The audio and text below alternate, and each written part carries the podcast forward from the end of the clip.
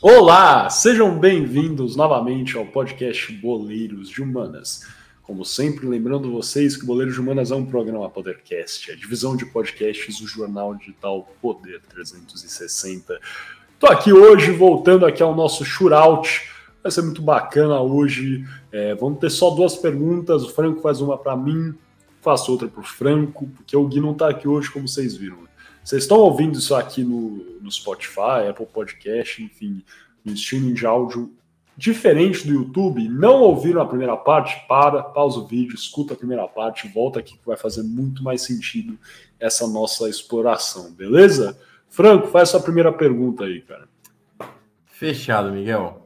É, vamos lá. Para minha primeira pergunta, eu vou pegar uma coisinha aqui. Eu peço perdão para quem não está vendo a gente, tá? É, porque eu acho muito importante mas eu vou deixar ele de ouvinte aqui no cantinho. É... O Pato, o Alexandre Pato, atacante do Milan, durante três anos, de 2011 a 2003, dois anos e meio, ele namorou a filha do Silvio Berlusconi, a Bárbara Berlusconi.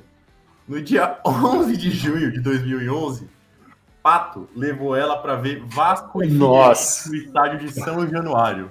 O jogo terminou 1 a 1 e foi marcado pela comemoração da torcida do Vasco do título recente da Copa do Brasil do clube Cruz Maltino. Então, Miguel, eu queria saber se você sabe quais atletas marcaram os gols dessa partida. Nossa! Vasco e Figueirense no São Januário. Opção A, Fagner e Wellington. Opção B, Elton e Aloysio Boi Bandido. Opção Nossa. C, Diego Rosa e Wellington Ney. Ou a opção D, Fagner e William Potker? Qual a terceira opção? Diego Rosa e Wellington Ney. Nossa, a pergunta é impossível, cara.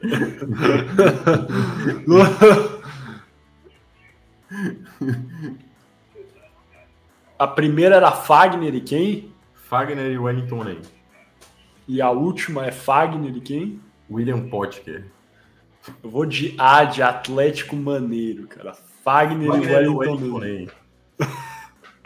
Miguel, você não está totalmente errado, porque teve um Ah. jogo em 2011 que Fagner e Wellington Ney marcaram os gols do empate, que decretou o empate de 1 a 1 entre Vasco e Figueirense. Caramba, é, é um jogo disputado, então. Um clássico inter, interregional, cara. Se eu não me engano, em 2015 o Vasco não ganhou nenhum dos jogos, tá? Meu Deus. É, mas em 2011, no Scarpelão, no Orlando Scarpelli, o Fagner e o Wellington Ney marcaram os gols que culminaram no empate entre 1 a 1 de Vasco e Figueirense.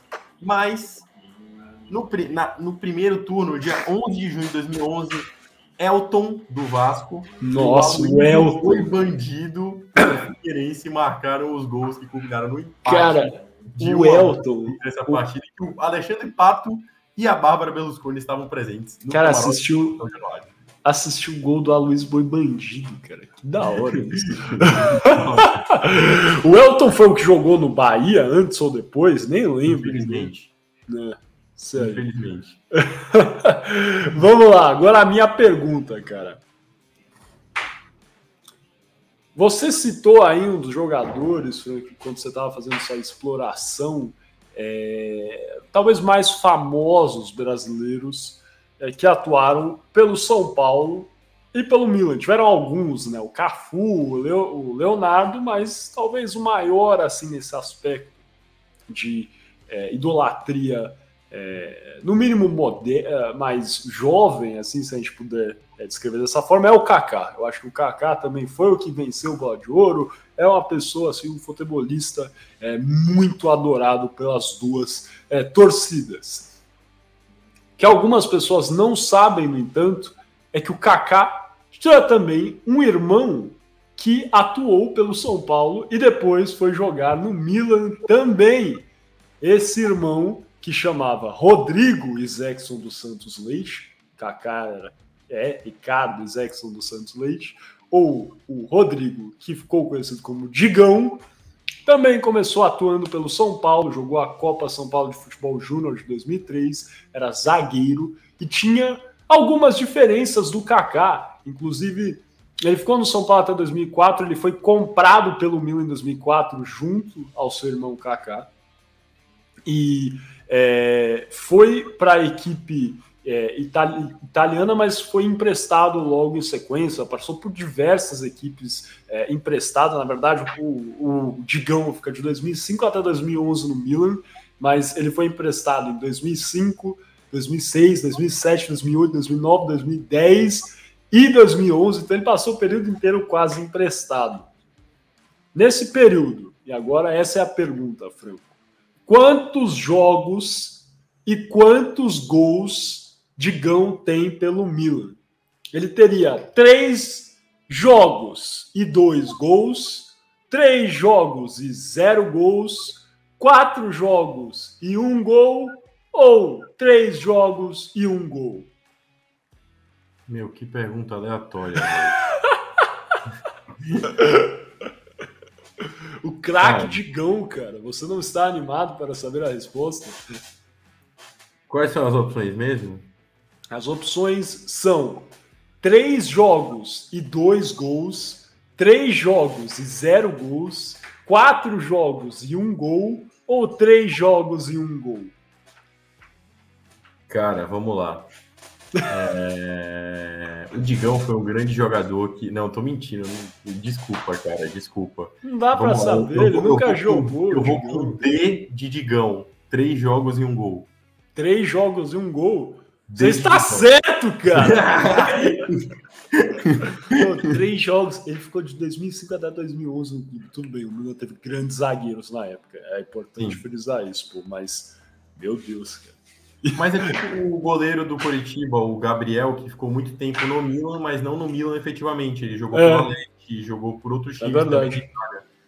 Eu não Gabriel sei do Curitiba. Jogou bem, jogou bem contra o São Paulo. Gabriel é um bom goleiro, tá? Bom eu goleiro. gosto dele. Eu acho ele um bom goleiro. Mas é isso, então. Então vamos fechar esse chural de frango ganhou hoje. Ratos. Que desgrama, que desgrama, cara. Essa não tem nem como Mas, você falar que eu colegi, eu chutei muito feio essa aí.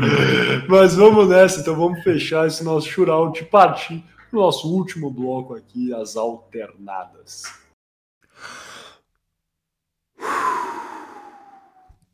Olá, sejam bem-vindos então novamente ao podcast Boleiros de Humanas. Lembrando que Boleiros de Humanas é um programa podcast, a divisão de podcasts do jornal digital Poder 360.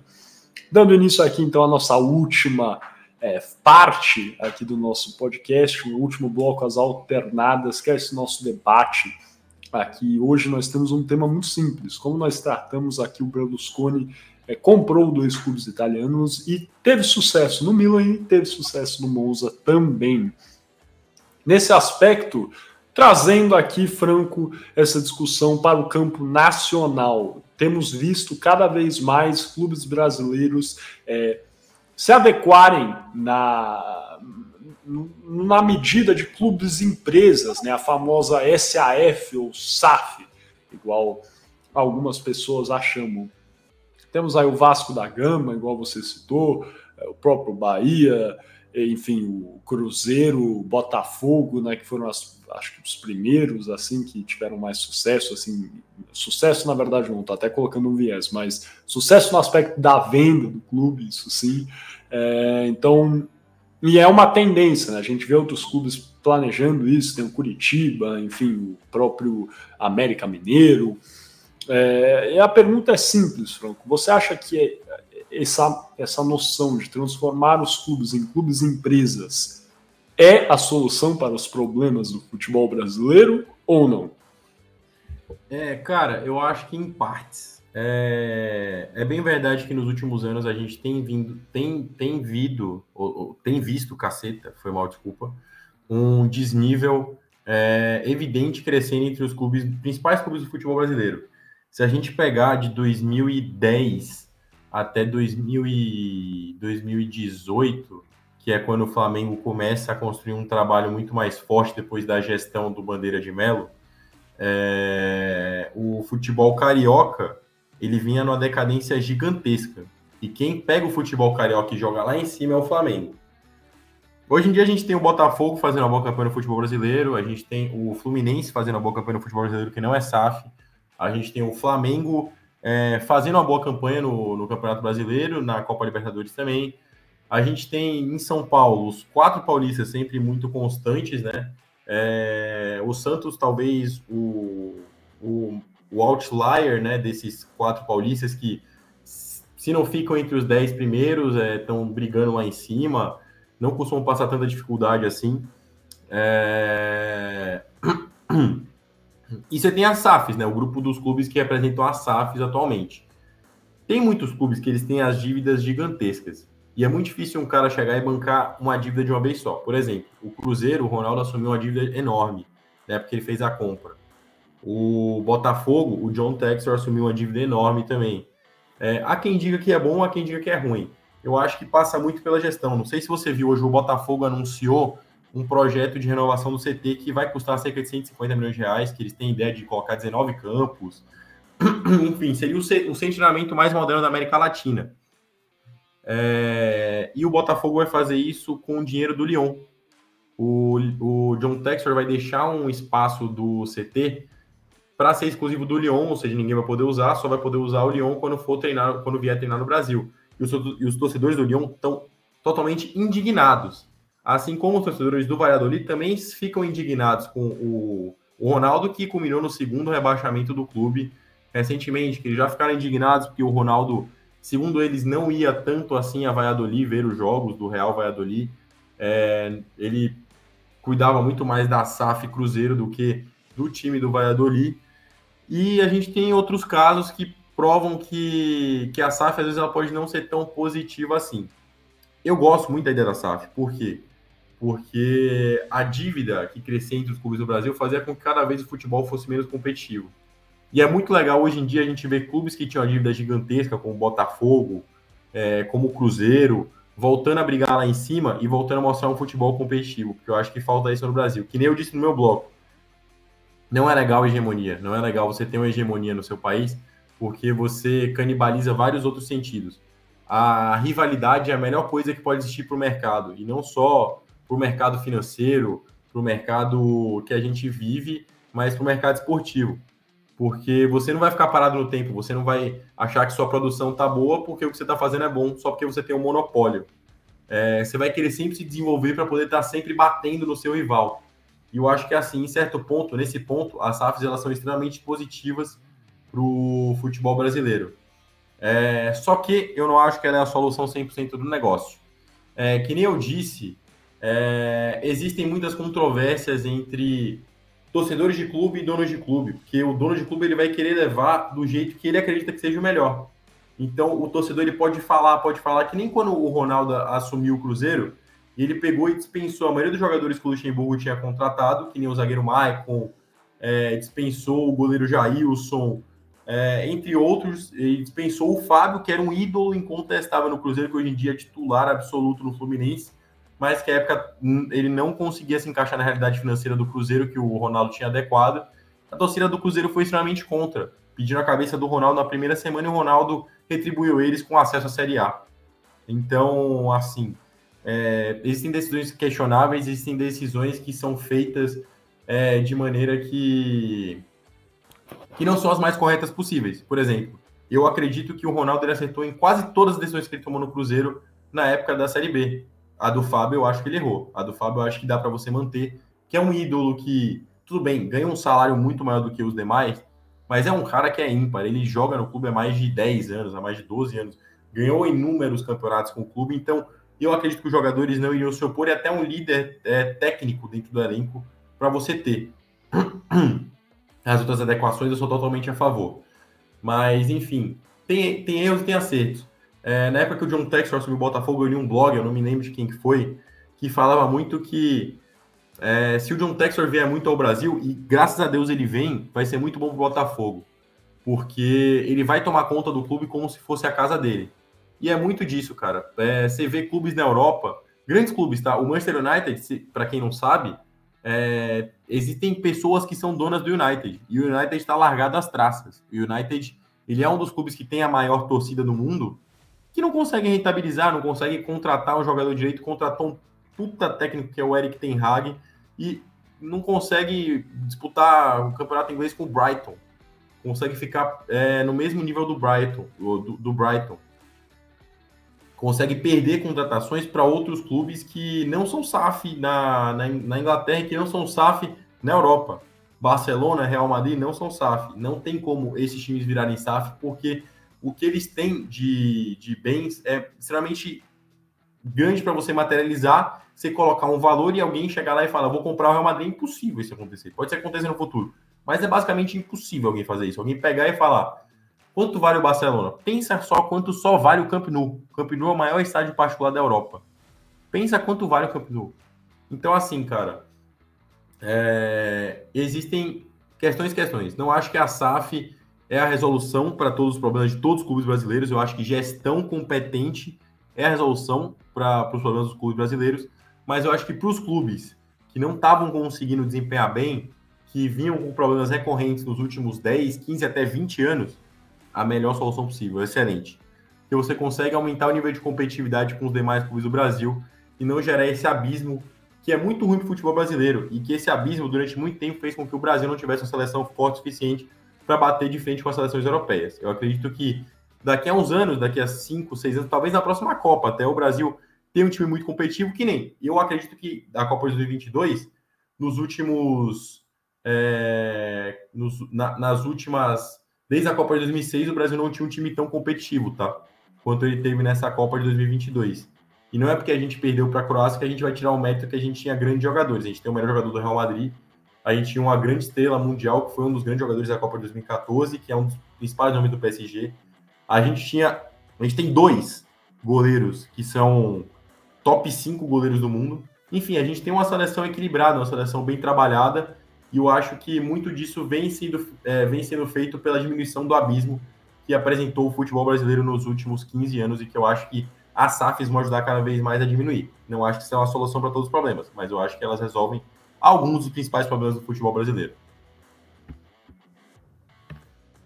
Boa, certamente. Eu acho que, é, para finalizar, Franco, você já falou de forma muito. É, com muita propriedade, eu diria assim, nesse aspecto. Eu não vou me alongar muito, mas é, eu não acredito que a SAF por si só né, é a resolução do problema. Tem bons exemplos de boas práticas é, de clubes e empresas de SAFs no Brasil, mas também temos bons exemplos aí de clubes que permaneceram aí como sociedades, né, associações, na verdade, que conseguiram se endireitar, conseguiram aí é, colocar as contas em ordem, alavancar aí o patrimônio e a arrecadação de formas diversas, investindo em marketing outras modalidades, é o caso do Flamengo, é o caso do Atlético Paranaense, que não é um clube empresa, apesar de muitas pessoas pensarem que é, não é, na verdade. Então, tem bons exemplos, eu acho que é são, são coisas de gestão mais do que qualquer coisa. A SAF, no caso, facilita isso, e uma das coisas que Além de dinheiro, isso é muito importante. Dinheiro resolve, acho que quase todos os problemas do futebol brasileiro, é verdade. Mas se tiver muito dinheiro e não tiver uma boa gestão, aí vai acabar. O São Paulo já foi um clube muito rico. Gestão ruim ao longo de vários anos e foi ficando pobre. E agora está endividado.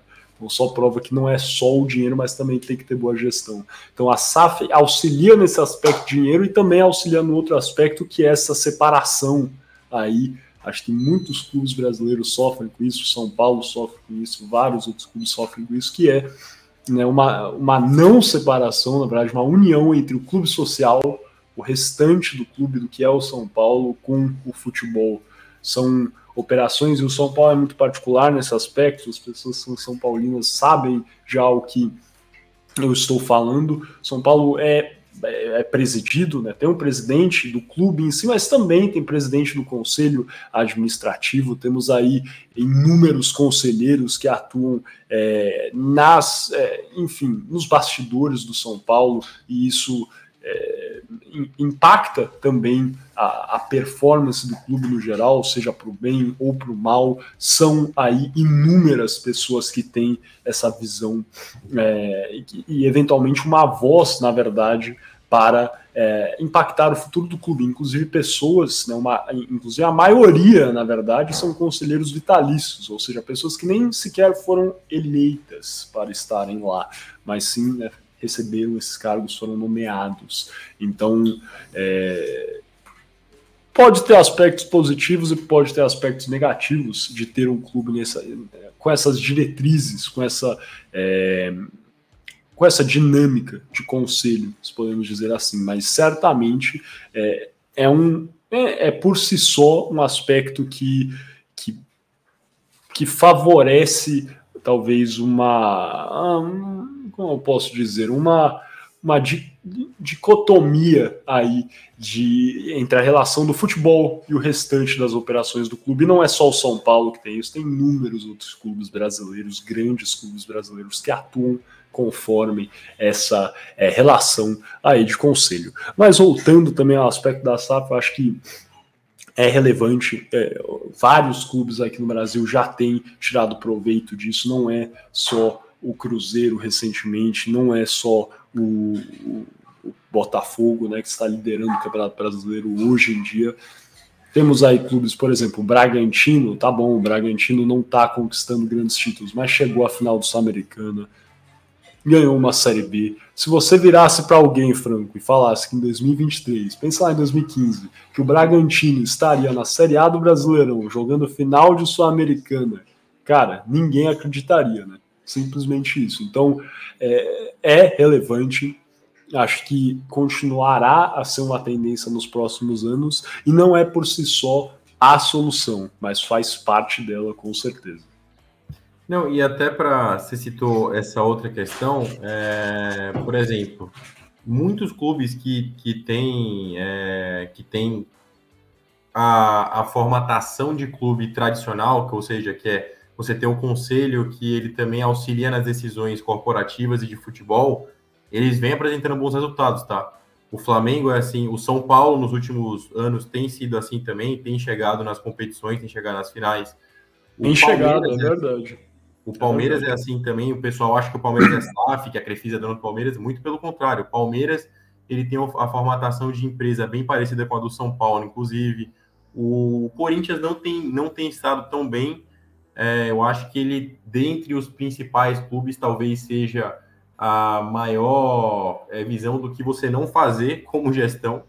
É, por mais que ele tenha chegado na final da Copa do Brasil ano passado, eu acredito que chegou muito mais por sorte do que juízo. O Fluminense tem ido bem e o Fluminense está assim também. Então, assim, você tem, você tem modelos para todos os gêneros, né? Eu acho que o que vale muito é a gestão de quem rege. É, uma gestão competente e adequada. É formato. Eu acho que o formato do clube pouco importa. O Barcelona também tem diversos, é, tem, tem diversos conselhos que regem as decisões do futebol também. Eu acho que isso acaba não impactando muito é, nas é, decisões. É, é, bem verdade que eu acho que o Barcelona não, não, é melhor, não, vem, é, não vem passando pelo Real Madrid. Real, Real Madrid, Madrid, sim. Real Madrid é, melhor, é o melhor exemplo, porque você tem pessoas competentes que estão tomando as melhores decisões. O Barcelona eu acho que o Barcelona cai muito junto com o Corinthians, que é o é, exemplo é, você não fazer como gestão. É, que é você não gerar uma dívida no nível que os dois estão gerando. É, mas, enfim, eu acho que existem modelos bons e modelos ruins. Eu acho que aí eu vou discordar de você nessa questão, só porque eu acho que o problema não é o modelo. Eu acho é verdade. que você gere o modelo que você rege.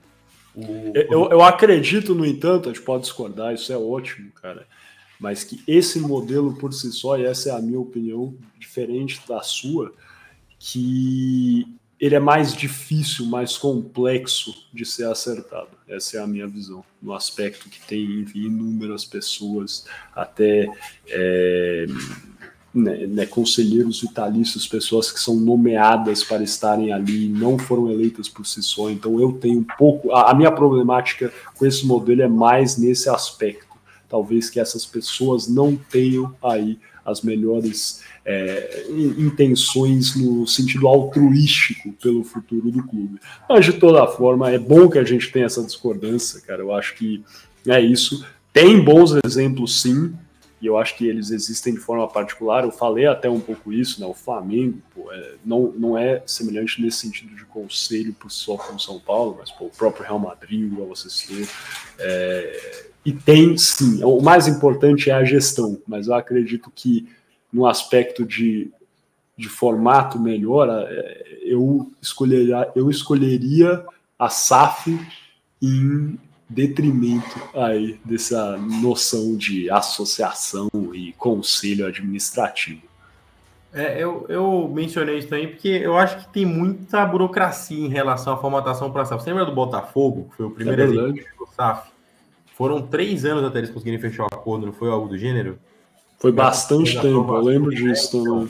E eu lembro que nesse meio período foi bem nebulosa, foi bem nebulosa a situação. O Botafogo foi lanterna do brasileiro. Eu acho, não lembro se ele chegou a bater o recorde de, de menor pontuação do Campeonato Brasileiro da história. Eu lembro, foi, foi péssimo mesmo. É, então, eu acho que tem um projeto de reformulação também no meio do caminho. É, o importante, eu acho, principalmente, é você não deixar a dívida engolir o clube, que aí você não consegue fazer mais nada. Com certeza. É, a gente tem alguns exemplos aí no Brasil que, que se você pesquisar a, a última pesquisa de mercado financeiro e de evolução financeira no Brasil dos clubes, você vê a saúde da dívida de cada um dos clubes. E aí tem clube que fica contratando o super-herói da Marvel, mas é o top 1 clube endividado do Brasil, né? Para entender, tá? É, mas enfim, aqui ainda bem que o Gui não tá por aqui para poder não escutar isso e ficar triste. É isso, cara. Mas eu acho que é o modelo que você gere. Eu acho que isso aí a gente concorda. Mas assim, preferir um em detrimento a outra, é, eu acho que eu não tenho preferência. Eu, eu na verdade, eu tenho preferência pelo pelo nivelamento do futebol. E se o futebol brasileiro voltar a ser emocionante como era no passado, com grandes clubes disputando, que nem você pega hoje em dia, Flamengo e o Palmeiras ganham Libertadores um em sequência da outra, é muito chato, cara. É muito chato o Flamengo e o Palmeiras ganhando o tempo inteiro Libertadores. Os clubes argentinos estão na decadência do caceta também, por conta do, do, da crise financeira que a gente já tá, que se você levar dinheiro do Monopoly, você consegue comprar três sorvetes lá. é isso. Brincadeiras à parte. Mas, mas não só na Argentina, tá? A gente tem crise em quase todos os outros países da América do Sul, crise financeiras, e até os países que eles são um pouquinho mais estabilizados financeiramente, como por exemplo o Chile, não consegue bater de frente no nível de futebol com o Brasil. Porque... É, certo. O único país que eu acho que, que tá mais, enfim, nivelado é o Equador, né? Que o Equador, né? e isso aí é, é, um absurdo, se for é. para pensar. O Equador é o, é o país que hoje em dia concorre com o Brasil na Libertadores. Brasil. Exato. E, e muito também por conta de um clube empresa lá. O Del Valle ele é um clube empresa que tem clubes satélites também, que nem se falou. Uhum. Se não me engano, o Del Valle tem cinco subsídios é, de, de fábrica de de suco aí espalhado aí pelo mundo, né? Tem, tem, tem diversos países, se eu não me engano, tem na Europa também. É, mas enfim, é um centro de formação de atletas, né? É algo que, que eu acho que é um trabalho árduo e que, assim, não tem como a gente def, definir qual que é melhor, qual que é pior, mas eu acho que dá certo porque consegue adequar uma gestão competente. Que nem o Flamengo, eu acho que o, o Flamengo é um dos melhores exemplos de como uma gestão saudável consegue transformar outras gestões. É um negócio que eu falo todo dia, todo dia. Ninguém dá o crédito pro Bandeira de Melo que ele merece. Porque todo mundo fala que o Bandeira foi um dos piores presidentes da história do Flamengo, porque ele não ganhou nada, porque isso e aquilo, e o Landim chegou e ganhou tudo. O Landim é um belíssimo presidente, tá? Mas o Bandeira, ele tem uma importância financeira na história do Flamengo, que não sei se você lembra depois da, da Patrícia, depois do, da presidência da Patrícia no, no Flamengo, o Flamengo tava quebrado quebrado, quebrado, quebrado. O Flamengo é, ele teve que disputar e deu a sorte de ser campeão da Copa do Brasil é, de 2013. Procura elenco do Flamengo para vocês verem o time que eles jogar, é, que eles foram campeões. Cara, um time horrível, horroroso. Tinha jogadores bons do futebol brasileiro, mas a maioria era, pô, desculpa, é, não sei se tá escutando a gente aí, mas não é jogador pro nível do Flamengo, cara. É jogador de nível de Série A, mas não é jogador pro nível do Flamengo. E o Bandeira ele soube manter um time é, com essas conformidades, com tipo, vamos jogar, vamos jogar do jeito que a gente tá. E aí lá para frente a gente pensa em montar um super time. E foi quando depois o Flamengo começou a montar o super time, que ele contratou o Diego, que ele contrata o Paulo Guerreiro, que ele vai contratando peças que são fundamentais para essa retomada do Flamengo vitorioso, que hoje em dia ganhou duas Libertadores e é tricampeão da Libertadores. É... Assim como o Palmeiras teve a remontada deles também, né? porque o Palmeiras ele ganhou títulos nesse período de remontada de 14, quando o Palmeiras quase, quase caiu para 15, o Palmeiras ganha a Copa do Brasil em 15. Mas é bem verdade que o time do Palmeiras em 15 não era tão poderoso assim quanto de 16, por exemplo, foi campeão brasileiro. É, e por aí vai, entendeu? Você tem, você tem várias etapas do futebol. É, e eu acho que assim, é você saber administrar e saber levar como que você vai construir um time forte, competitivo, para poder brigar entre as cabeças. Exatamente isso. Então, acho que sem mais delongas, é, vamos fechando aqui esse episódio por aqui. Comentem aí se vocês concordam com o que eu e o Franco falamos. Adoraríamos também receber aí o, enfim, as opiniões, as análises de vocês nos comentários, galera. Então, muito obrigado aí pela sua audiência. Deixa aí o joinha se você gostou, comente se você gostou também, compartilhe se você curtiu o nosso conteúdo. Isso é sempre muito importante para a gente também, viu? Muito obrigado pela sua audiência até aqui. Conto com vocês e até a próxima. Essa vez sim, eu vou cravar aqui. Se não tiver, ele vai nos dever essa próxima vez com Guilherme Ribeiro Paturi de volta, não é mesmo? Voltando de suspensão. Voltando da suspensão. Então é isso mesmo. Valeu, galera. Muito obrigado e até a próxima.